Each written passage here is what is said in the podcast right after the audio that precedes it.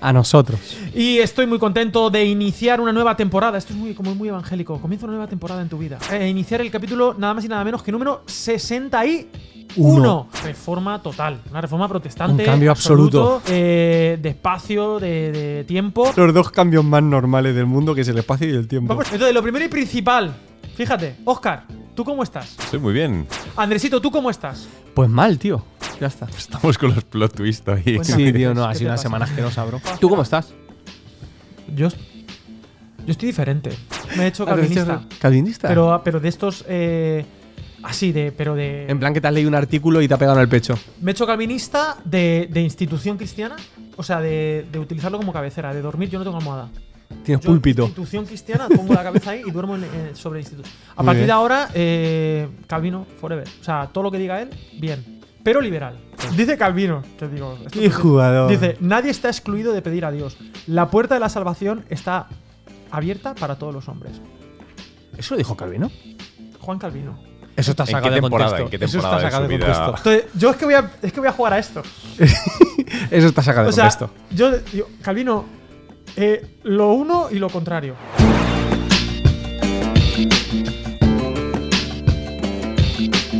Me encantaría anunciar de qué vamos a hablar. Eso es. Vamos, a hablar a partir de ahora, no hoy. Anunciar. sino anunciar, sí. Es como un anuncio del anuncio.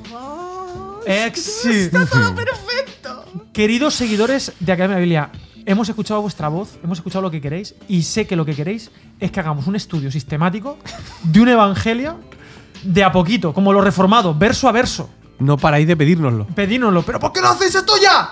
Pues lo vamos a hacer. Uh, vamos a empezar. Pero no un capítulo ni dos, sino todos los que se nos ocurra. Y además vamos a estudiar mi evangelio favorito, que es el evangelio de. Marcos. El Evangelio de Marcos, el primero que se escribió. Y vamos a, a- a- a- a desgranar el Evangelio de Marcos, lo vamos a conectar con cuestiones culturales, vamos a, a ir capítulo a capítulo, vamos a ver estructuras, es- vamos a, vamos a flipar. Ese es como mi resumen de la vida. Vamos a flipar con el Evangelio de Marcos, vamos a ver que, ah, si es un Evangelio escrito muy rápido, tal, es verdad. Parece que oh, del 1 al 16 acabó. Pero no está hecho al libitum. No, no, no es al libitum. Hay estructuras, estructuras dentro de la estructura, hay trípticos, hay dípticos, hay repeticiones, hay temas, temas dentro de los temas, hay cosas que se recuperan, hay una historia, una narración espectacular, Fantasía. relato, fantasía. Fantasía. Así que por eso hemos traído hoy Y solamente hoy. a Óscar Pérez para que nos ayude a explicar esto del Evangelio de Marcos. Porque, ojo. Ojo, ojo, cuidado. Entonces, vamos ¿Sabes a que empezar. Oscar al revés es Marcos? No, es mentira. Sigamos. No, pero me han llamado Marcos un montón de veces. ¿Ah, sí? Porque las Pues letras las- la- claro. coinciden y ahí hay algún tipo de dislexia de nombre. Entonces, yo quiero empezar leyendo algo del de los versículos y Venga. arrancar con eso. ¿Vale? ¿Os parece Vale. bien o mal? Perfecto. Pues dice el Evangelio de Marcos, capítulo 1, versículo 1. Principio del Evangelio de Jesucristo, Hijo de Dios, como está escrito en el profeta Isaías, yo envío mi mensajero delante de tu faz, el cual preparará, dice, el cual preparará tu camino delante de ti. Voz del que clama en el desierto, preparad el camino del Señor, enderezad sus sendas. Bautizaba a Juan en el desierto y predicaba el bautismo de arrepentimiento para perdón de pecados. Y acudía a él toda provincia de Judea y todos los de Jerusalén, y eran bautizados por él en el río, ¿cuál? Jordán Jordán. Confesando sus pecados. Juan estaba vestido con pelo de camello, tenía un cinto de cuero alrededor de su cintura y comía langostas y miel silvestre y predicaba diciendo, viene tras de mí el que es más poderoso que yo, a quien no soy digno de desatar agachado la correa de su calzado. Yo la verdad os he bautizado con agua, pero él los bautizará con Espíritu Santo. Hasta ahí. Hasta Listo. ahí. Listo. Y arrancamos. El versículo 1 es como el título. Que lo hemos hablado en el capítulo 10. El que quiera puede irse al capítulo 10 de Academia de la Biblia, la primera temporada. así con el dedo. Ahí está. Ahí está el capítulo 10. Pero vamos a volver. Principio del Evangelio de Jesucristo, Hijo de Dios. ¿Vale? Jesucristo, Jesús, el Mesías, el Hijo, el Hijo de Dios. Y esto es un spoiler como una catedral. Es como presentación del protagonista. Estamos ahora mismo en el prólogo, que son los eh, 13, 12, 13 primeros versículos. Hemos leído 8. Pero es como el prólogo, es como tras bambalinas. ¿Qué va a pasar? Es como cuando ves El Señor de los Anillos y te cuenta la historia antes de, de la última batalla de los elfos y los humanos contra, contra Mordor, ¿no? Entonces, principio del Evangelio de Jesucristo. Marcos inaugura un nuevo tipo de relato. Te voy a mirar a ti, Oscar. Un nuevo tipo de relato. Y este es como el título. Principio del Evangelio de Jesucristo, Hijo de Dios. Y hay dos conceptos. Jesús, el Mesías, que en, en la- en aquella época es el Mesías esperado por los judíos. Jesús Cristo. Jesucristo e Hijo de Dios. Que no es cualquier Mesías, no es el Mesías simplemente. No, no, sino que es el Hijo de Dios. ¿Y eso quién lo sabe? Lo sabremos nosotros. No lo sabrá la gente. A partir de ahora, nadie va a saber esto. Que Jesús es el Hijo de Dios. Es un Pero- spoiler. Es un spoiler. Pero esto es como. eh, imagínate, voy a contar una película. ¿vale? Te voy a contar una película.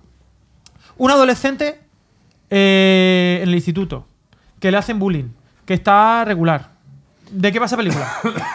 no lo sabemos. Te cuento otra película. Eh, un niño está con sus padres y a sus padres lo matan. ¿De qué va la película? No lo sabemos. El niño es rico. No lo sabemos. Pero ¿y si yo te digo, ¡pum! Spider-Man. Y ves un adolescente en su colegio que le hacen bullying. ¿Ese chaval quién es? Spider-Man. Pero solo lo sabes tú. No lo sabe nadie. Bueno, los que lo estamos viendo. Los que lo estamos viendo, los que vemos sabemos, pero eso es lo que mola de la película, que nadie más lo sabe, nosotros sí. ¿Y qué vamos a ver? Cómo ese chaval va a manifestarse como Spider-Man. Eso es la típica la- película la de transformación. Origen. Película Exacto. de origen del héroe. O por ejemplo, el chaval este que matan sus padres, pero ese chaval, la película empieza Batman. Pues tú sabes que ese chaval se convertirá en Batman, será Batman. Pero solo lo sabes tú. Pues bueno, digamos que Marcos juega un poco a esto. Te lanza el, el- título con la música de, de- Bueno, Tim Burton no, el que hacía la peli de. de- Williams, ¿no? no, las John pelis. Williams hace, quien sea, me da igual, me da igual. el que sea. Eh, sí, da igual. ¡Pum! Te sale ahí la peli y empieza con el chaval, un chavalín. Ah, a ver qué pasa con este, ¿no? Entonces, esto va a ser muy importante en el Evangelio de Marcos. Nosotros sí que vamos a saber quién es Jesús, pero eh, el resto de personas no. Ujú. Cositas de esto antes de decirte contexto. Que es la pregunta que vamos a estar haciéndonos a lo largo de todo el Evangelio. Durante todo el Evangelio hay una pregunta en el aire que es ¿quién es Jesús? Y Marcos va a estar respondiendo esa pregunta poco a poco, no de manera explícita, sino que a través de los milagros, las conversaciones y los hechos de Jesús vamos a ir descubriendo quién es, pero que es responsabilidad, como tú dices, del lector ir desenvolviendo esta información a lo largo del Evangelio. Es, es- lo que va a hacer es redefinir eh, quién es Jesús para la mente de, de aquellos que se han olvidado. Pienso mucho en Crónica de una muerte anunciada. Oh, de Gabriel García Márquez. Una novela que cuando eres adolescente y la sueles leer en instituto, Sí, te choca mucho el, El inicio, ¿no? el plot twist, ¿no? El, el cómo, cómo funciona la- el relato y darte cuenta de que Marcos funciona muy parecido en el fondo. Eh, venir. Exacto, te, te empieza por el final, porque el- la clave aquí es la identidad de Jesús, como estás Claro. diciendo. Entonces, el primer versículo te la da completa, te informa al detalle de las claves de la identidad de Jesús. Será interesante que, que esta declaración de Hijo de Dios, que ahora mismo nos lo está diciendo el narrador omnisciente, es el que lo sabe todo, y ahora nosotros con él, mm, aparecerá el humano que lo diga, será un centurión al final. Al final, un soldado, Una parte, ¿no? un soldado dirá, eh, Mm. era hijo de, verdaderamente este era hijo de Dios, ¿no? Pero hasta llegar a ese punto, nada más lo sabremos nosotros y algunos animalillos que aparecerán por aquí más adelante. Es, es más, hay una. Esto lo hemos hablado en muchos capítulos, Sí. que está la idea del secreto mesiánico. Claro, claro. Es decir, que esta idea, perdón, se va a ir escondiendo. Ya, ya no solamente es que tienes que averiguarlo tú, sino que cada vez que sale vas a ver que Jesús es el primero que te dice, eh, pero No digas nada. no digas nada. Pero también queremos averiguar en esta serie, en esta serie, porque esto, esto es peor que Netflix, en esta serie, ¿por qué él quiere esconder el secreto Claro. mesiánico? Que es muy importante, porque qué clase de Mesías, ¿no? Van por- un poco por ahí. Y antes de eh, avanzar, pues como reformado liberal, tengo que dar en qué dos contextos aparentemente podría haberse escrito este libro. ¿Vale? ¿Vale? La tradicional nos habla de que en el siglo II Papías atribuye este evangelio a Juan Marcos. Juan Marcos es, un- es- es sobrino de Bernabé.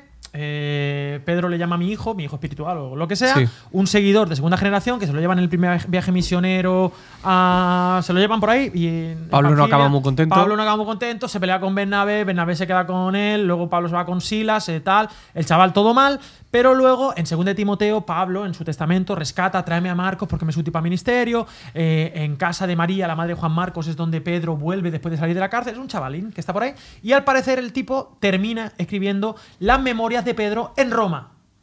Y está escrito para un contexto romano, eh, para, para todo el mundo, eh. He escuchado que como que para creyentes y no creyentes, pero para que entiendan la historia que ocurrió, ¿no? Eh, Esto estamos hablando quizá años 60, ¿eh? Quizá después de la persecución y que muere Pedro, muere Pablo, ¿no? Después de Nerón, o por ahí, digamos la, la edición final.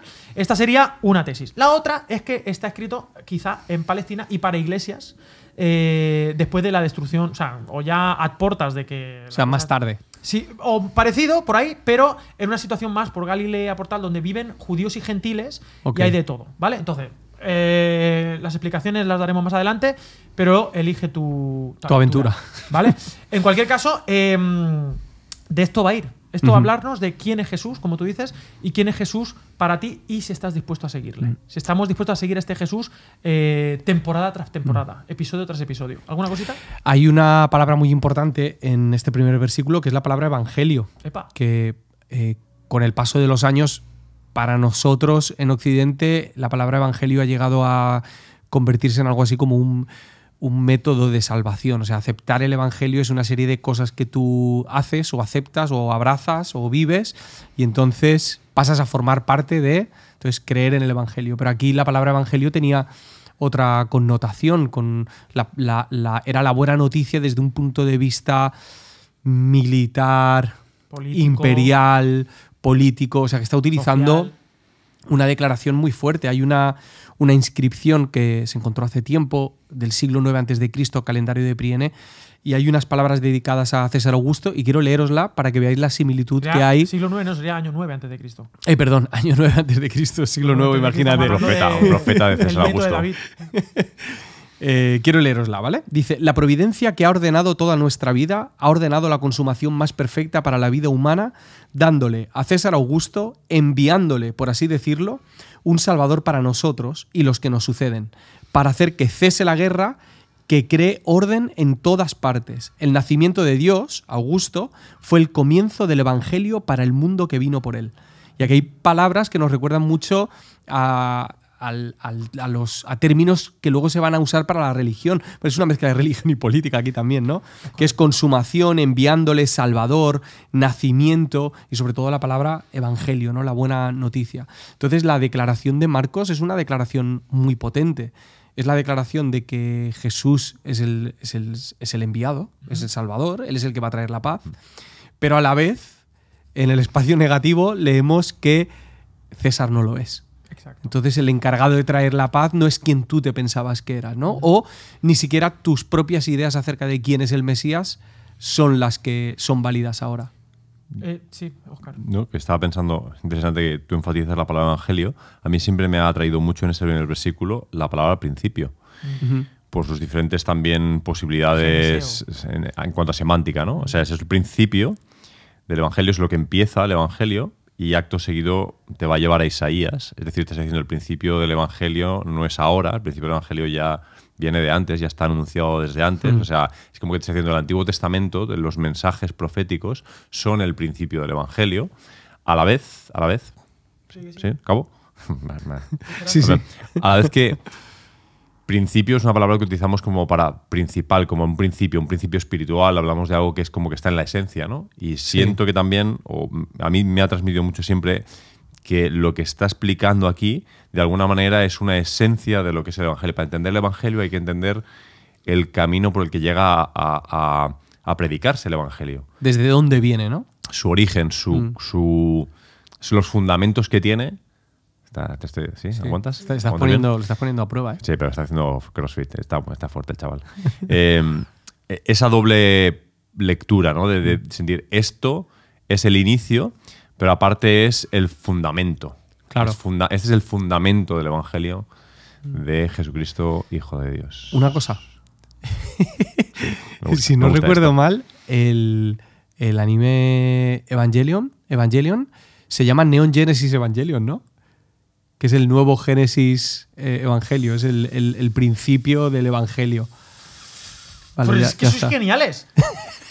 sois geniales, porque es que, es que hasta gráficamente habéis hecho lo que yo estaba pensando en mi cabeza. Tengo un superpoder. Ah, mira, muy bien. Porque, Y sin ¿Vale? guion. Y sin guion. Eh, entonces, porque claro, tú me estabas hablando de que de la raíz de la palabra evangelio desde el contexto romano y tú me estás hablando del inicio del evangelio desde el contexto bíblico. Pero es que eso es lo que va a ser el evangelio de Marcos, porque va a intentar siempre nadar entre dos mundos. Y entonces va a ser como una síntesis, ¿no? Y, va a decir, este, este mensaje viene con una tradición bíblica, si se me Sí. permite, judía, pero además también eh, Marcos lo va a vestir de, de- de- de ese lenguaje que pueda entender un gentil, un romano, un tal, es que.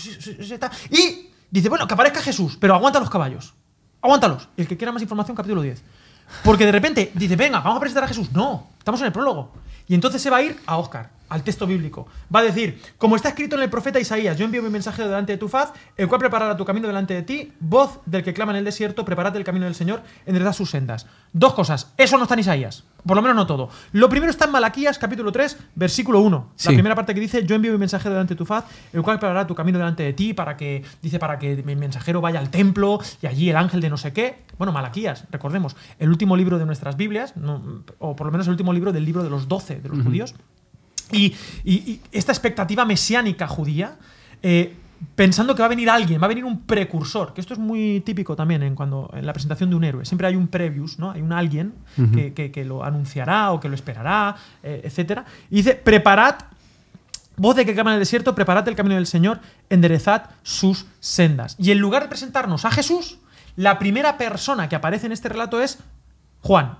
Y empieza ya con el verbo de lo que hacía Juan. Bautizaba a Juan en el desierto y predicaba el bautismo de arrepentimiento para perdón de los pecados. Acudía a él toda la provincia de Judea y todos los de Jerusalén y eran bautizados por él en el río Jordán, confesando sus pecados. Ya aparece un personaje que ya está haciendo cosas, que ya es exitoso, que ya tiene fama, que aparece gente de Judea, de Jerusalén, de todos los lugares. Es la sensación del momento y es como el profeta que no había aparecido como él nadie desde hacía quizá 400 años eh, y él es eh, como parte de un, de un movimiento. Entonces, este es el personaje y este personaje nos acercará al Señor y estos versículos de Malaquías y de Isaías Sí. nos, nos, nos dicen, viene alguien, viene alguien. ¿Cómo será este tipo? ¿Quién será? ¿no? Decir una cosa re- referente a las palabras de Malaquías y Isaías, Sí. e Isaías, que, que esto se convierte en una norma en el resto de los evangelios también. Siempre hay una referencia a lo que, a lo que ha pasado antes. Eh, en el Evangelio de Mateo tenemos la genealogía. En el Evangelio de Lucas se dice que Juan viene con el espíritu de Elías. Eh, y en el Evangelio de Juan, el principio, eh, o sea, el verbo, el principio, lo que era en el principio, ahora está aquí, ¿no? Con nosotros. Entonces, mola mucho esto porque creo que hay una diferencia muy grande entre una buena noticia y el cumplimiento de una buena noticia. Una cosa es que te ocurra algo bueno o que aparezca algo bueno, y otra cosa es que lo que ocurra es lo que llevas esperando toda la vida, ¿no? Porque ahí también hay una hay una afirmación, se fortalece una relación con alguien que cumple sus promesas. Creo que, que eso es muy importante a la hora de escuchar esa noticia. Jolín, no solamente me está pasando, es que la persona que me dijo que iba a pasar está cumpliendo con lo que ha dicho. Mi Dios no es como el resto de los dioses. A, a mí, a nivel personal y de eh, formación real personal, aquí. me parece muy transformadora esta idea. Una, una cuestión, eh, paréntesis, ¿no? Eh, fijaros que aunque vamos a hablar de estructuras de marcos y hay pasajes, eh, esta sensación de precipitación, de lo que, estaba, lo que estamos esperando, Sí. se da. Además, va a acontecer en el Evangelio de Marcos a una velocidad importante, porque veremos que algunas cosas que aquí se dan por hecho, es decir, Juan aparece ya bautizando. Eh, cuando nos vamos a Lucas, vemos hasta el, el- el- el embarazo de la madre de Juan, ¿no? Y vemos estas cuestiones. Bueno, Marcos va a tener esta tónica. Eh, eh, lo que Mateo y Lucas quizá desarrollen, o incluso el propio evangelio de Juan, Marcos va a ser un evangelio de acción, va a ser un evangelio de. Muy de- rápido. de- galope. Va a tope hasta la cruz y la resurrección. A pesar de esto, obviamente la riqueza literaria va a ser inmensa, pero estamos en un evangelio de acción y a Marcos lo que le interesa es esto pasó y esto que estábamos esperando hace tanto tiempo, esta esperanza mesiánica de todos los grupos, ¡pum! se va a concretar en la persona. en la Una, persona una- pregunta, ¿eh? no, no, no tenéis que responderla. La- para los oyentes también. ¿Pensáis que la velocidad con la que Marcos escribe responde a algo? Es decir, a lo mejor hay alguien al otro lado esperando con urgencia esta información? ¿O es una cuestión simplemente... No sé si alguna vez habéis pensado en eso, ¿no? Es por, ¿Por qué escribe así? ¿Por qué tiene que.? ¿Por qué ese salto de información que para nosotros sería muy importante, que ocurre, que leemos en otros evangelios? Pero aquí en esta ocasión él va pam, pam, pam, pam, y luego, y mientras, y inmediatamente. No sé, simplemente dejarlo ahí. Quizá responde a, la- a los oyentes a algo. Yo creo que teniendo un trasfondo judío él, de cultura judía, si realmente escribe en Roma y escribe viendo la metrópoli, el público que él está viendo, que tiene delante, él entiende que no es un público judío que va a tener el anhelo por los discursos, el anhelo por entender la genealogía, el origen. Entonces quizá un ritmo de relato mucho más rápido. eh, o mucho más directo eh, se adecua mejor a, a la audiencia que él tiene delante. A la vez, es interesante que este evangelio hasta el siglo XIX ha sido bastante más ignorado que Mateo y que Lucas, precisamente porque no se ha interpretado bien el relato que es el Evangelio de Marcos, sino que parecía simplemente un cúmulo de, de información suelta, inconexa. No, no se ha trabajado bien cómo, cómo esa estructura, ese relato, cuando es una de las principales fortalezas de Marcos, que, que- que hace- es un constructo literario y teológico muy concreto para un colectivo muy concreto. Y eso puede dar sentido también al ritmo, al Claro. ritmo de este relato. También podríamos quizá dar una razón literaria o de estructura, y es que Marcos parece que, aunque eh, obviamente nos cuenta la vida de Jesús, en realidad hacia donde está apuntando Marcos, ese origen del héroe, es de llevarnos a la cruz. Es decir, la- él, él lo que quiere es, la historia Claro. que va a contar es la semana de la pasión. O sea, esa es la historia, digamos, que marcó la memoria de los creyentes. Y, y algunos autores dicen que Marcos es eh, la semana de la pasión con un prólogo muy largo. ¿No? Sí, O sea, claro, porque una- es, es o sea, más, Marcos es la mitad prácticamente son los tres años de ministerio y la otra mitad es la Semana de la Pasión. Sí, Casi. digamos que a partir del capítulo Sí. 11 de Marcos es la entrada triunfal. Los 10 Claro. primeros Mm. capítulos son una introducción, pero Marcos quiere llevarnos y luego allí el tiempo parece que ya Se ralentiza, semana. sí. Frena. Frena y luego el último día frena aún más, ¿no? Aunque Mm. tampoco es que frene mucho, tampoco es que tenga Mm. que- Pero digamos que vamos para allá, ¿no? Eh, Marcos Vale. quiere llevarnos de la manita rápidamente De para hecho, allá. el ritmo del relato te, te marca el énfasis de, la- de lo que es importante para él en el relato. Exactamente. Y que también es lo sorpresivo. Es decir, aquí nos estamos dando cuenta de que este tipo, que todavía no ha aparecido en escena, solo nos han dicho de que va a ir. Esto va a ir de Jesús, pero Jesús todavía no está aquí. Pero esperamos de él, o sea, el Hijo de Dios, el Mesías, el Hijo de Dios, el que va a hacer de todo y vamos a ver que va haciendo cosas espectaculares, pero al final su verdadera heroicidad será la muerte será el- el- la debilidad, será el morir como hijo de Dios. O sea, va a ser muy loco, va a ser un giro muy. Pero es lo que Marcos va a querer enfatizar. Y Sí. queremos seguir a ese, a ese Mesías que muere. eh, como decía Timothy Keller, ¿no? La cruz del rey, ¿no? queremos, queremos esa cruz del rey. Bueno, eh, Eh, con- Y a nivel de identidad, eh, en el relato, o sea, lo- lo- la expectativa sería quizá que, que Jesús se declare, que, que nos diga quién es. Pero en este primer capítulo, bueno, es algo típico de Marcos, ¿no? En, en la declaración de Pedro en el capítulo 8, la declaración del, del centurión de la que tú hablabas en el capítulo 15, pero es que en el primer capítulo es igual. Los que hablan de Jesús son el narrador omnisciente, es Malaquías, es Isaías, es Juan el Bautista, ahora, ¿eh? pero no es Jesús. Jesús no habla de sí mismo. Bueno, es Dios. O sea, Dios mismo va a decir de Jesús, Ujú. esto va a ser muy fuerte. Pero fijaros, eh, estábamos con los textos de Malaquías y Isaías anclados ahí. ¿Qué hacía Juan? Pues bautizaba. ¿eh? Esto no sé si. Eh, esto lo, lo practicaban en aquella época los esenios, que es esta, sonará a todos por el tema del Qumran, ¿no? El. Sí. Eh, que bautizaban, pero se bautizaban un montón de veces, como Casi a diario, ¿no? Casi, si más- no y más de vez, sí. más de una vez. Era una comunidad solo de hombres y tal. Algunos, tú vas allá a Qumran y te dicen, a lo mejor Juan Bautista salió de aquí, ¿no? Un poco de, pues, Mm. estuvo un tiempo allí. Pero bautizaba en el desierto. Y la gente, la gente acudía de Jerusalén, de toda Judea, a bautizarse para una razón interesante, ¿no? Arrepentimiento para perdón de pecados. Que claro, esto mm, nosotros lo vemos desde este lado de la barrera pensando en reconocer a Jesús, pedirle perdón al Señor, pero aquí no, aquí no había ocurrido eh, Jesús. Aquí era Juan Bautista en un intento de vamos a volver a empezar, vamos a volver al desierto, vamos a volver al Jordán, eh, a, a una especie de reset, Sí. porque él intuía que él había sido llamado para preparar algo. Quizá él no sabía muy bien qué, eh, quién, pero sí sabía que él era, él se sabía ese, ese precursor de lo que va a decir aquí, ¿no? Eh, cuando dice que Juan estaba vestido de pelo de camello, tenía un cinto de cuero alrededor de su cintura y comía langostas y miel silvestre. Esto parece un detalle simplemente de performance, pero eh, si te vas a Reyes te darás cuenta de que esta era, este era Elías. Elías se vestía así, Era el outfit. era el outfit de Elías, era la manera de vivir de Elías. De alguna manera, Juan Bautista intencionalmente está diciendo al mundo, soy este Elías que esperábamos, lo soy, ¿no? Eh, bueno, eso lo dejo ahí. Hay Eh, dos cosas que me molan mucho de, de esta parte, tío. Eh, una es que la, que la buena noticia empieza en el desierto. No empieza. Empieza lejos de la ciudad, fuera de la parafernalia religiosa, de los rituales, de lo conocido, de los esquemas que uno tiene.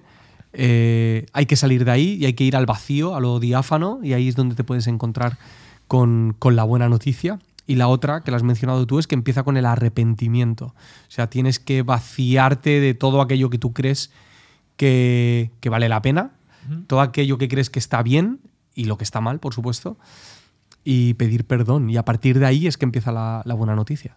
Estaba pensando en Juan el Bautista y en la visión que solemos tener de él, de un zumbao gritando en el desierto, pero estos detalles que hablabas son, me parecen una elección consciente. Es decir, o Dios le dijo, o él decidió en, su, en el entendimiento de su llamado, vestirse como Elías. Es decir, hay una, una comprensión de todo, lo que, de todo lo que conlleva lo que va a hacer y hay un...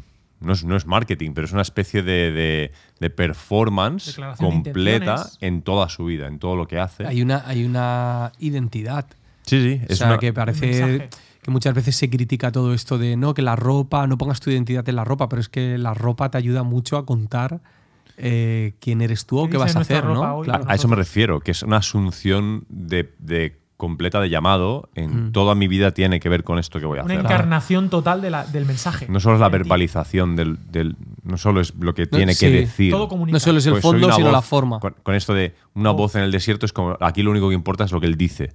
Pero no, la, la manera en la que vive, el, el aspecto que tiene, dónde vive, Su vida es el mensaje. su vida. Su vida es el mensaje.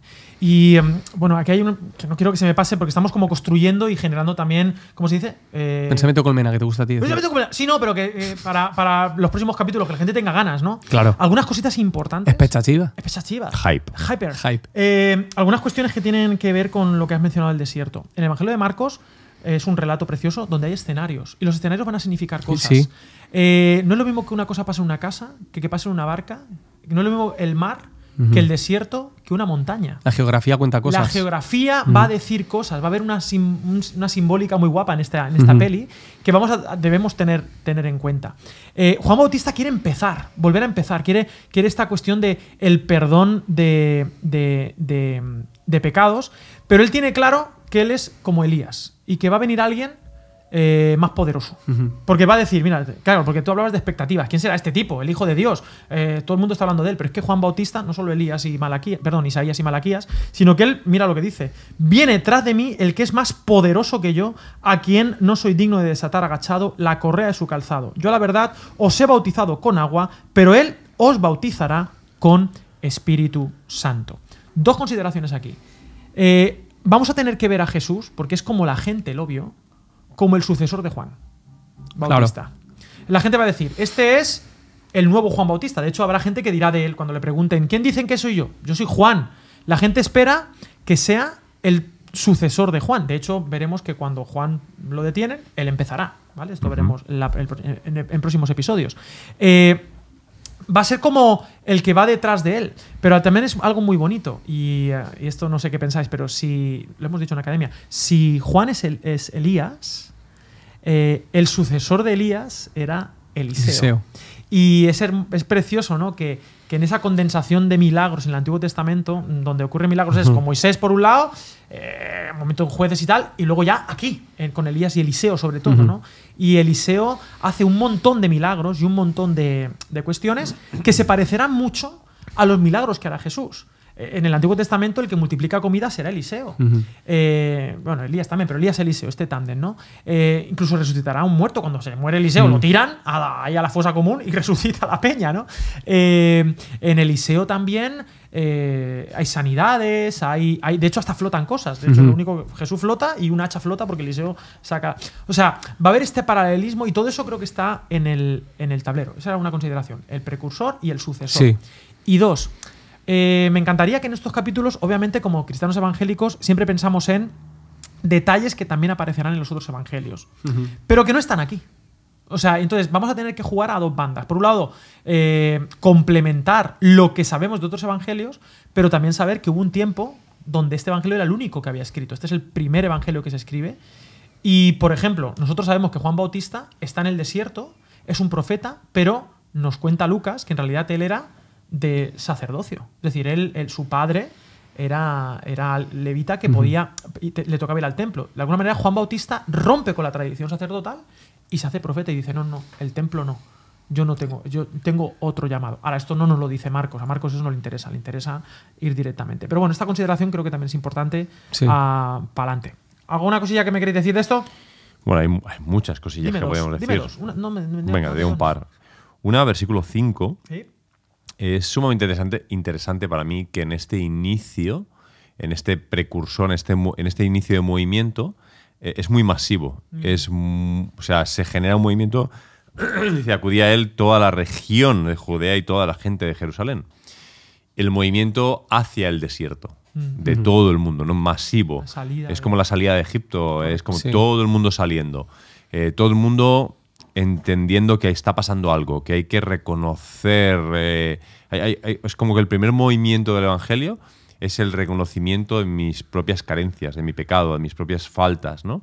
Y ese ne- necesito salir de mi lugar para ir hacia el desierto, ¿no? El lugar de un lugar muy simbólico en el Antiguo Testamento, un lugar donde donde hay encuentro con Dios, donde hay revelación, donde hay donde, donde se ve la mano de Dios poderosa, ¿no? Donde se come el maná, donde está la nube y la columna, donde donde Dios trata a Elías en su momento más eh, miserable. Eh, entonces el desierto es un lugar muy especial donde se vuelve a enamorar, eh, piensa en Oseas, ¿no? Donde vuelves a Sí, enamorar a, al a- a la infiel, ¿no? Eh, Llevando el, el paralelismo al extremo, la gente al ir al desierto está saliendo de Egipto. Están saliendo de una esclavitud, en este caso, no solamente de una opresión militar, eh, sino también religiosa. O sea, hay, hay un yugo que no pueden cargar y necesitan ir al desierto a, a encontrar esa libertad y ese perdón que no encuentran en otro lugar. la manera de soltarlo todo, Sí. de dejarlo todo atrás. Y volver a empezar, ¿no? Hablar del perdón de pecados, Sí. del arrepentimiento, confesaban sus pecados, toda la gente estaba allí. Era un movimiento verdadero de avivamiento espiritual, por decirlo. A la vez yo pienso mucho que este movimiento, aunque el texto no te lo dice, es un movimiento en el que vas al desierto, hay un bautismo, pero vuelves a tu pueblo, Exacto. Vuelves a tu ciudad, no te, no te quedas en el desierto, es decir, no es un movimiento eh, eh, monástico de, de- de irte para encerrarte y quedarte allí y vivir toda tu vida allí, sino que es como un reinicio, es un comprender, es un reconocer para volver a, otra cosa. Claro. Y en ese mensaje de Juan, en este texto, su predicación dice, y predi- predicaba, sí, y predicaba diciendo, viene tras mí el que es más poderoso que yo. O sea, su mensaje era, yo soy el precursor de alguien, pero este que viene es un hacha, es un maquinón, es alguien más peligroso que yo, más poderoso, más poderoso que yo, y yo no soy digno de desatar los zapatos. Claro, esto lo está diciendo la sensación del momento, está diciendo, el que viene eh, además, os va a bautizar, pero no como yo, que lo hago con agua, sino con Espíritu Santo. Ahora, esto que dice Espíritu Santo, en otro pasaje dice Espíritu Santo y fuego, en otro evangelio, pero aquí, claro, nosotros lo tenemos ya mega cristianizado, este concepto, ¿no? Espíritu Santo y nos viene Hechos 2, nos viene, eh, en fin, todo, ¿no? Toda la movida. Pero aquí no está contemplando eso. Aquí está hablando de, entiendo yo, de la Rúa Jacodés, ¿no? De ese Espíritu de Dios. O sea, este va a, em- este va a traer todo el poder de Dios. Aquí va a venir el día esperado de, no sé, de venganza o de cumplimiento o de justicia. Y el que viene, ojo, ojo que el que viene es, es, o sea, todas las expectativas puestas para que cuando salga este personaje os vais a asustar. No sé si estáis de acuerdo conmigo. O sea, este personaje eh, impone más que yo. ¿Hasta ahí estamos más o menos de Sí, acuerdo? sí, sí. Impone, puede dar miedo. En de repente, En de repente. aconteció en aquellos días que Jesús vino de Nazaret de Galilea y fue bautizado por Juan en el Jordán. Toma ya. Aparece el adolescente al que hacen bullying. O sea, aparece un chaval. ¿Sí o no? Como, como esto ville fuera de contexto a alguien. No, pero aparece Jesús Que vean los de primeros minutos Nazaret, de Nazaret, del Exacto. capítulo. de Nazaret de Galilea, viene un, cha- un chavalín y fue bautizado. ¿Como quién? Como las multitudes. O sea, fue uno más. Y yo- eh, en Lucas dice que, parece decir que incluso hizo cola. O sea, eh, se bautiz- y él fue también. O sea, es como que esperó el turno, ¿no? Y bah, me toca a mí. Eh, aquí no dice detalles, ¿no? De que Juan dijo, no, no te bautizaré. No, no, bueno, pues aparece, lo bautiza. ¿Y bautiza para qué? Pues para, pues, pues para, en principio, lo mismo que los demás. Perdón de pecados, tal. O sea, entonces ya hay algo aquí que no te cuadra. Dice, bueno, este tío, el, el Espíritu Santo, el Hijo de Dios, ya aparece aquí. Pero hay un detalle. Hay alguien que todavía no ha hablado. Ha hablado, ha hablado el narrador, ha hablado el Antiguo Malaquías, Testamento, Isaías. Isaías Malaquías, ha hablado Juan Bautista, su precursor directo, pero es que encima, es que ahora encima habla Dios. Dice que luego cuando subía del agua vio abrirse los cielos y al espíritu como paloma que descendía sobre él. Y vino una voz de los cielos que decía, tú eres mi hijo amado, en ti tengo complacencia. Bueno, presentación del personaje espectacular. Bautismo, Eh, hijo amado, detalles que me querés decir. Bueno, lo primero, perdona, Oscar, ¿vas a decir algo? Sí, pero. ¿Le doy? No os peleéis. Bueno, eh, iba a decir en breve que es fácil leerlo Mm. y si, si lo lees con atención verás que hay ciertas palabras tipo eh, agua o abrirse los cielos o el espíritu o una voz que, que venía del cielo que nos ayuda a recordar eh, el Génesis.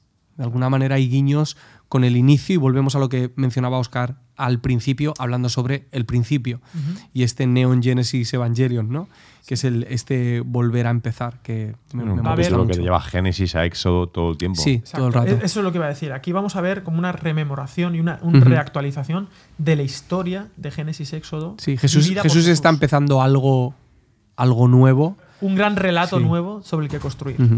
Yo voy a decir que en, eh, dos cosas, dos cosas, estas son Dos. En- el primero es la relación entre el versículo 8 y el hecho de que Juan bautiza con agua, Jesús con espíritu, y lo que viene a continuación, que es el relato de cómo Jesús se relaciona con el espíritu, es decir, para el espectador, para el lector, es decir, bueno, ¿por qué Jesús, qué relación hay entre Jesús y el espíritu? Y en cuanto Jesús es bautizado, el Padre habla con él, o sea, aparece también eh, la Trinidad, o sea, vuelves a ir a- a- Exacto. a Génesis y, y ves la relación entre Jesús, el Padre, el Espíritu, al Espíritu está sobre él, entonces hay una vinculación entre el que tiene el Espíritu es el que puede bautizar en el Espíritu. E incluso, incluso volviendo al Génesis, que, que no sé si lo habéis remarcado directamente, o es que estaba yo en, en Parla o en Pekín, pero aquí cuando desciende como paloma, recordamos que está Jesús en las aguas, Sí. y es como Génesis, cuando dice, y el Espíritu se movía Exacto. sobre la faz de las... O sea, ha- hay toda una... Un, hey, señores, estamos creando son una narrativa nueva, extraordinaria y épica, ¿no? De, este, de este Hijo de Dios, que además me encanta, ¿no? La frase, tú eres mi Hijo amado, en ti tengo complacencia, ¿no? Toda la teología de, de Henry Nowen, basada en esta idea, ¿no? De ser hijos amados en Cristo y en ti tengo complacencia. ¿Alguna detallito? Y el, Bueno, que- final, espera, y el- y el Dale. final de, y el final de las aguas, el diluvio, el final de las aguas es cuando viene la paloma. Es decir, el final del bautismo con agua empieza cuando viene la paloma. Que es otro Génesis, Espíritu, que que es otro otro más. Génesis. Pero, pero hay una segunda cosa que me, que me gustaría decir de esto. En cuanto al versículo 8, eh, también el tema del bautismo en agua, el bautismo en espíritu. Es decir, la gente salía y confesaba sus pecados. Por lo tanto, el bautismo en agua de alguna manera simboliza lo que yo puedo hacer. Yo puedo reconocer mis pecados. Tengo la posibilidad de reconocer mis, peca- mis pecados y es el inicio de algo. Puedo tomar una decisión. Pero lo que hace Jesús, yo no lo puedo hacer. El bautismo de Jesús es el bautismo de lo que Él puede hacer. Él puede bautizarme en espíritu y hacerme una nueva criatura, una nueva persona, ya usando un lenguaje neo- neotestamentario. Pero que esos dos bautismos, para mí también simbolizan un poquito lo que nosotros podemos hacer y lo que Jesús puede hacer. Lo que yo no estoy en la posibilidad de hacer. Que creo que el, el bautismo de Jesús eh, no es el bautismo de Jesús por sus pecados, obviamente, sino el bautismo de Jesús por nuestros pecados. Es decir, ahí estamos en Cristo.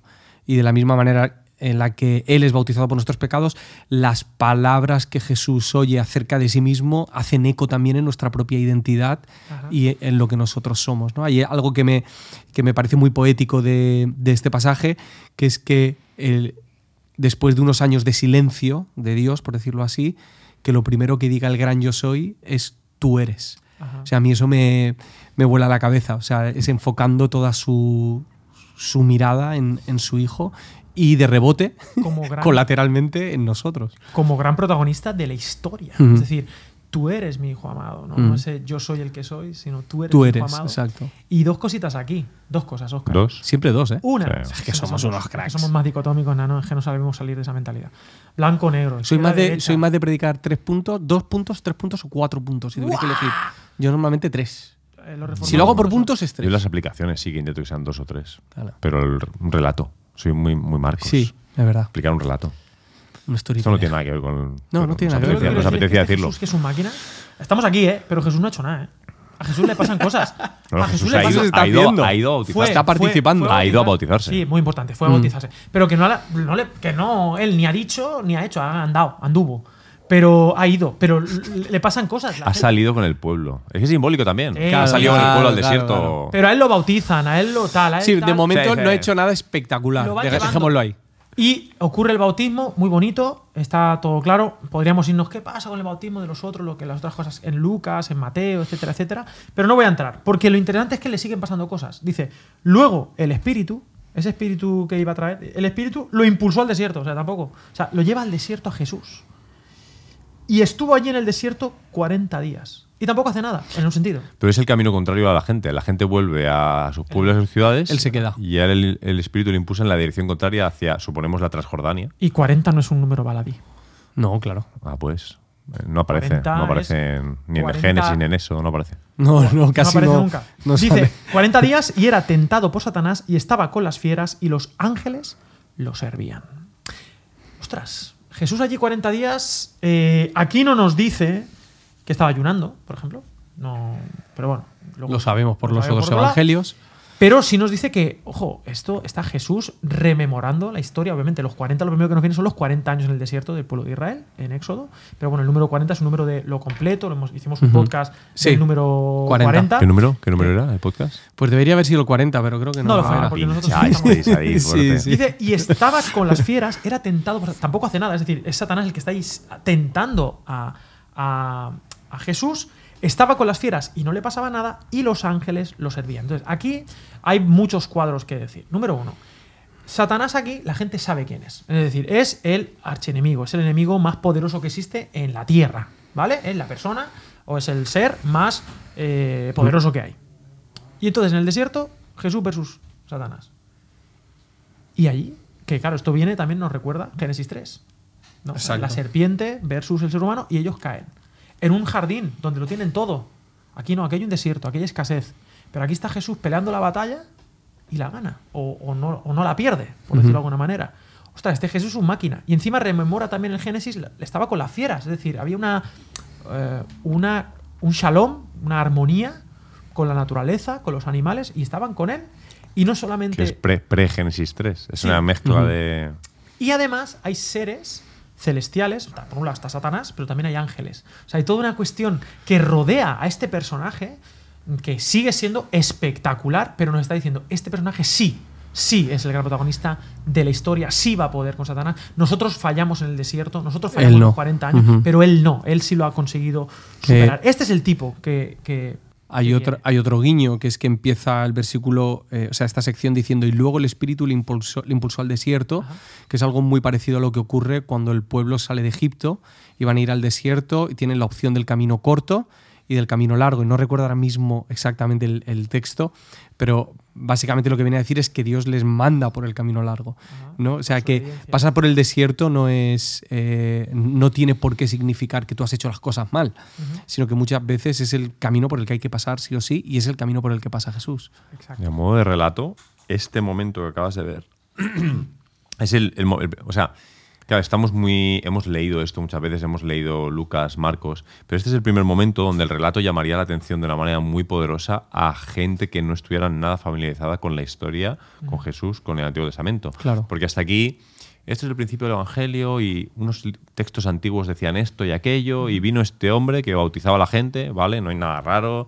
Eh, el Espíritu Santo, aquí una, llam- una llamada, ¿quién es este? Sí, a lo mejor se pierden cosas, pero pueden entenderlo. hasta aquí, hasta que llega una escena en la que tienes al héroe del que empiezan a hablarte Solo. en el desierto. En, en imagínate el cuadro de la última, de la última cena, pero con Jesús, Satanás, fieras y ángeles. O sea, es como. Es un cuadro una escena que te- muy bonito. Bonita pintura, molaría Claro, hacerla es- en Mid Journey, Guille. Esto es, barro- es barroco ya. Es muy barroco. O sea, todos los grandes personajes de la historia están ahí. Ujú. Y a- a- aparte, aquí eh, me gusta la idea que dice: Los ángeles lo servían. A ver, ¿los ángeles a quién sirven? Claro, adiós. A su señor. Los ángeles están ahí, a- están de la parte de, del- del- Te están del- contando quién es ya. están contando quién es todo el tiempo, ¿no? Y, y esto es la presentación de, de Jesús. ¿Puedo seguir? Porque Claro, esto no lo claro. esperabais. Porque es que esto va a ser. Claro. No, no, La no. verdad es que no. Hombre, No, pero fe- Yo ya que- no me esperaba ni que hubiésemos hablado de la tentación. Pero es que esto- pues mira el guion pero- estaba claro, tío. Confiad en Dios, confiad también en Es mí. verdad. Dice eh, Marcos 1, 14. Y después que Juan fue encarcelado. O sea, aquí no nos ha dicho ni las tres tentaciones que Mateo Lucas. No. Nada. Es como que para adelante. Y después que Juan fue encarcelado. Bueno, ¿en qué momento Juan fue encarcelado? Ni nos importa. Después que Juan fue encarcelado, Jesús fue a Galilea. Vuelve de donde viene. El Valde ha ido a Juan Bautista, al Jordán, no hemos hablado. Lo importante del Jordán. El Jordán es cuando cruza, ¿no? Josué cruza el. Jordán, ¿no? Y esta eh, los que se pierden en el desierto van al Jordán. Bueno, X. Eh, vuelve a Galilea, a su tierra, predicando, dice, el evangelio del reino de Dios y decía: el tiempo se ha cumplido, y el reino de Dios se ha acercado, arrepentíos y creed en el Evangelio. Vemos que aquí, después que Juan fue encarcelado, es como que Jesús dice, mi turno. Y aquí por primera vez Jesús va a hacer algo, en el sentido de hacer, ¿vale? Es como que ya va a empezar su ministerio. ¿no? Y algunos dicen que esta es como la bisagra entre el prólogo, lo consideran entre el prólogo, pero también el disparador de lo que viene. Pero ¿cuál es la condensación de su mensaje? El tiempo se ha cumplido. No se había cumplido con Juan La Bautista. temporada nueva. Una temporada nueva. Nuevo espacio, nuevo tiempo. Nuevo espacio, nuevo tiempo. El tiempo que se ha cumplido y el reino de Dios, que era eso que estaba esperando todos los colectivos, los esenios, los saduceos, los fariseos, los, eh, incluso los celotes, esta, esta sensación de liberación, de este Mesías, hijo de David, lo estamos esperando ya. El reino de Dios, él ya dice, hey, se acabó de esperar, ya no viene uno detrás de mí. Eh, de alguna manera está diciendo, ahora es el momento. Dice, el tiempo se ha cumplido y el reino de Dios se ha acercado. Y dice, arrepentíos y creed en la palabra que aparece en el versículo 1. En el Evangelio. Creed en el Evangelio. Por eso algunos dicen que el prólogo llega hasta aquí, porque es como que está El enmarcado cierre, ¿no? por el Evangelio. Y pero el ahora- arrepentimiento también. el arrepentimiento, pero aquí es la primera vez que en boca de Jesús o en boca de alguien aparece la palabra creed en la buena noticia, creed en el Evangelio. El Evangelio que es el mismo. Ahora iremos, iremos viéndolo. Pero aquí es cuando verdaderamente inicia ya este llamado de, de Jesús. Cositas de este final, inicio. Bueno, en la verbalización de Jesús, en su inicio, se incorporan, se incorporan elementos que no han sido mencionados en las verbalizaciones de Juan el Bautista. Si el, el narrador instinto te ha dicho evangelio, pero Jesús va a decir el evangelio del reino. Entonces, la primera vez que entra ese elemento. el reino. Y, y- y también el tema que tú has mencionado, que has, adelantado como precursor antes en el podcast, de, de que no es lo mismo que yo meta la mano en el bolsillo y me encuentre 20 euros que no esperaba y, ah, qué alegría, 20 euros, vamos a comer, hala. O algo que yo llevo esperando no un rato, ni un día, ni dos, sino que es lo que mi vida estaba esperando. Toda mi vida he estado esperando esto porque Dios me ha dicho que lo espere y ahora sucede. Cambia, cambia todo, cambia toda mi vida cambia con eso. Porque hasta aquí he vivido una temporada de espera y ahora necesito saber en esta nueva temporada cuál es mi rol, cuál es mi papel. O sea, ahora estás aquí, ahora empezamos con el reino y cómo, qué hago, qué, qué es lo que se espera de mí, ¿no? Cam- cambia totalmente mi vida. Lo cambia todo. El tiempo se ha cumplido y el reino de Dios se ha acercado. Arrepentíos y creed en el Evangelio. ¿Qué entendía la gente cuando Jesús decía esto? Porque, claro, nosotros lo vemos de nuevo, después, ¿no? A toro pasado, y entonces pensamos en el Evangelio como la muerte de Cristo, su resurrección, la salvación por la fe, el perdón de pecados a través de tal. Pero aquí Jesús, en vida, ya empieza diciendo. Hay posibilidad de arrepentimiento, de metanoia, de cambiar vuestra mentalidad. Pero es interesante lo que no dice. No dice vamos a bautizarnos, o sea, y vu- vuélvete, sino que veremos que lo que Jesús va a decir es vente conmigo, vente a disfrutar Sígueme. del reino, vente conmigo. Eh, pero dice, el reino de Dios se ha acercado, se ha acercado él como rey y por lo tanto está el reino arrepentidos y creed, confiad en la buena noticia. En ese momento, mi pregunta es, ¿cuál es la buena noticia en ese momento? Yo creo que, el- el- para empezar, el hecho de que existe una posibilidad real La esperanza. de vivir lo que esperábamos vivir. Mm. Para, sí, es eso. Para mí también es que ha llegado el que tenía que llegar. Esa es la buena noticia. Mm. Ha llegado el, el héroe que esperábamos, quizá no el que esperábamos, pero sí el que necesitábamos, que es lo que vamos a ir viendo. Pero este personaje está, existe, es real, es hombre. Mm. eh, y está cerca, se ha acercado. Así que metanoia, cambia tu manera de pensar y confía en, esta, en esta buena noticia que va a empezar. Para mí la buena noticia aquí tiene que ver mucho con lo que vamos a ver luego, que es que no solamente hay una esperanza y no solamente el rey ha llegado, sino que me está invitando a formar parte de. O sea, ahora puedo acompañarle yo, yo puedo estar con él. Él no va a estar en el trono y yo voy a estar pescando, sino que él está pescando y, y me llama a la misma misión. Veremos, veremos que a partir de ahora, claro, uno esperaría, imaginemos que jamás hubiésemos leído esto, jamás hubiésemos leído el Evangelio, claro, este, te- este tipo ah, va a generar una revolución, o sea, va a hacer algo que jamás, o sea, acaba de venir de pelearse con Satán, está con animalitos, Ujú. de- o sea, ángeles que le sirven, tiene todo para, para tener el éxito ¿no? de, de- de- este cambio radical. Sí, han metido la cárcel a Juan, pero espérate que ahora voy yo, y si este hacía, ahora vengo yo con el Espíritu Santo eh, a tope, ¿no? Bueno, eh, nos sorprenderá mucho eh, cómo Jesús va a articular su llamado, su ministerio. Nos sorprenderá qué va a hacer, cómo nos va a invitar, como tú decías, qué es lo, cuál va a ser su, su énfasis en el Evangelio de Marcos. ¿no? No, no en plan conquistador, sino quizá otras cosas. Y vamos a disfrutar de cada uno de los momentos y de los encuentros de Jesús con personas. Y sabiendo nosotros quién es, la gente no lo va a saber. La gente no sabe lo que nosotros sabemos. Esta- este, eh, y, no- y lo que nos va a sorprender es que, siendo quien es, haga lo que haga. ¿Y por qué? ¿Y por qué lo va, lo va a hacer? ¿Detallitos de esto? Bueno, adelantando estructura, Adelanta todo, sí, sí. estructura de Marcos, bien, bueno, se- seguro se profundizará mucho más en ello, pero obviamente hay, una, hay un tema clave en cuanto a su mesianismo que va a dividir el Evangelio. El concepto que muchos tienen tiene que ver con ese Mesías davídico, triunfador, eh, exitoso, mm, ese, eh, el- lo- las reminiscencias de la gente. De, es, es curioso o no, quizá no es curioso, que se cite a Isaías, que es el que habla de que su reino no tendrá fin, y ahora viene él, dice, ha llegado el reino. Claro. Entonces la gente ya está teniendo una concepción, los que, los que conocían a Isaías, o el, te- o el texto de Isaías, eh, ya tienen un concepto de cómo será ese reino, pero, pero Jesús, secreto mesiánico, ¿no? no va a luchar por... Porque no es lo mismo cuando te presentan a alguien que no conoces, que cuando te presentan a alguien del que tú crees que ya conoces cómo es, pero la persona no es como, como tú crees. exacto. Tú estás esperando que sea de una manera y que haga ciertas cosas y, y Jesús va a tener que luchar de alguna manera en contra de conceptos populares. ¿Cómo de sería ese el Hijo de. Dios, no? Exactamente. De la expectativa que tiene la gente y va a empezar a reconfigurar su identidad, es decir, a ayudar a la gente a metanoia, a cambiar la mentalidad por la cual están esperando. ¿Cómo es esa, esa persona que, que estáis esperando? No es como creéis que es. Tenéis que dejarme presentarme a vosotros como realmente soy, ¿no? Y hay muchos elementos de Isaías, del, del Mesías sufriente, del Mesías Sí, que correcto, padece, que van hacia la Cuando lleguemos a la, segunda cruz. parte. Hablando de la estructura, hablamos de que del 1 al 8 nos presentará este Jesús, ¿no? Este El Hijo de Dios. Hijo de Dios triunfador. Exactamente. que- lo que nosotros entendemos que haría el Hijo de Dios, ¿no? Y Pero luego- a partir del 8, cuando ya Pedro dice, tú eres el Mesías, dice, espérate, pero no el Mesías que triunfará a- según tus ojos, sino otra cuestión, ¿no?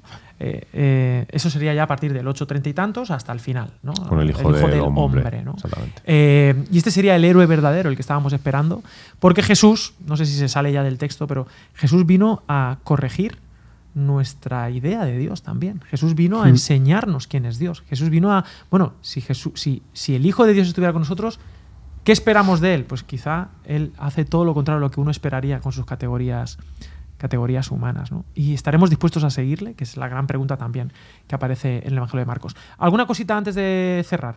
Bueno, con esto del creer, que también lo incluye Creer, Jesús creer y creer, Evangelio. Quizá parte de lo que tenemos, de lo que tenemos que arrepentirnos. Cuando pensamos en arrepentir nuestros pecados, pensamos en las cosas malas que Morales. hacemos. Exactamente.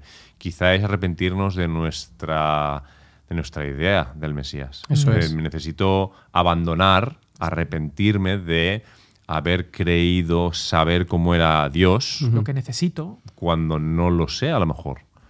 Y dejar que Dios mismo se presente y me diga cómo es. Creo que es parte del, del posible arrepentimiento que Iba a decir exactamente Claro, lo obvio, mismo. obvio. Bueno, Que ahí empieza el arrepentimiento, Claro, cambiando Pérez, nuestra Pérez. imagen de Dios. lo interesante de aquí Los para... que- Que somos, somos cracks, tío, los Pérez Pérez, tío. Bueno, pero lo interesante de esto es, es que el que toma la iniciativa es Dios. Es decir, aquí lo que sí que vemos es que está Dios interviniendo. Igual que en el Dios- Éxodo, yo Mm. soy el que soy. ¿no? Tú eres mi hijo amado y ahora Jesús va a empezar. ¿no? Es, es Dios mismo. Si Dios no viniera por nosotros, nosotros no tendríamos manera material de entender a Dios, de confiar en Él, de, de esperar eh, en Él. Pero Él viene a ayudarnos, Hmm. a arrepentirnos, metanoia, ya hablaremos de este término, eh, para poder conocerle como Él es y para saber qué es lo que Él quiere de, de El nosotros. Evangelio como la, como la nueva zarza también. O sea, como Dios se revela en una, en una zarza ardiendo, en un fuego, pero esa revelación también es, es, es comprendida relativamente. o, y ya viene una nueva, una nueva temporada en el Evangelio en el que Como en la Academia de la Biblia. Jesús, exactamente, en el que Jesús se, se revela, es como un nuevo, es un nuevo fuego en el que Él se expresa, ¿no? Que es verdad que Marcos no es el que dice Espíritu Santo y fuego, fuego. pero, que, pero me hace Aparece, pensar en eso sí, también. sí. Oscar, este, no, Oscariño. No, yo estoy súper contento. Me he emocionado. el- o sea, me he emocionado de motivado eh, No, pero es leyendo que- el- esta parte y hablándolo con vosotros. Vamos a alucinar con Marcos. O sea, lo que Mm. viene ahora va a ser así, un no parar. ¿Puedo venir cada semana? ¿Puedo venir cada semana? Puedes venir cada semana. no puedes está- a ti no te sale caro, A ti- ¿eh? a ti te cuesta la mitad. No. Eh, pero vamos a ir viendo primero, eh, lo impetuoso del Evangelio, pero a la vez lo bien pensado que está y todas las enseñanzas que vamos a descubrir de cómo es Dios a través de cómo es Sí. Jesús, de cómo es el Hijo de Dios. Aparte, estamos en esto, en la peli. Nosotros sabemos que ese chaval va a ser Spider-Man, eh, o Spider-Man, para tal, o, o- Spider-Man. o Batman, o lo que sea, pero el resto no. Y vamos a jugar a eso y, y nos vamos a hacer preguntas, ¿no? Y vamos a intentar descubrir quién es Jesús. Eh, si queréis que Oscar venga todas las semanas, podéis hacer un super chat, ahí un- Dale al clic en. dar un donativo. Eres muy rápido, podéis eh, ahí dedito para arriba, Hacer- podéis compartir el vídeo, podéis dar me gusta, podéis suscribiros, todas esas cosas ayudan a que nuestro querido amigo Oscar, Muy que bien. está falto de recursos, pueda venir cada semana al programa. Muy Tiene que coger un avión. Después de, de este espacio de Apadrina un Oscar, Exacto.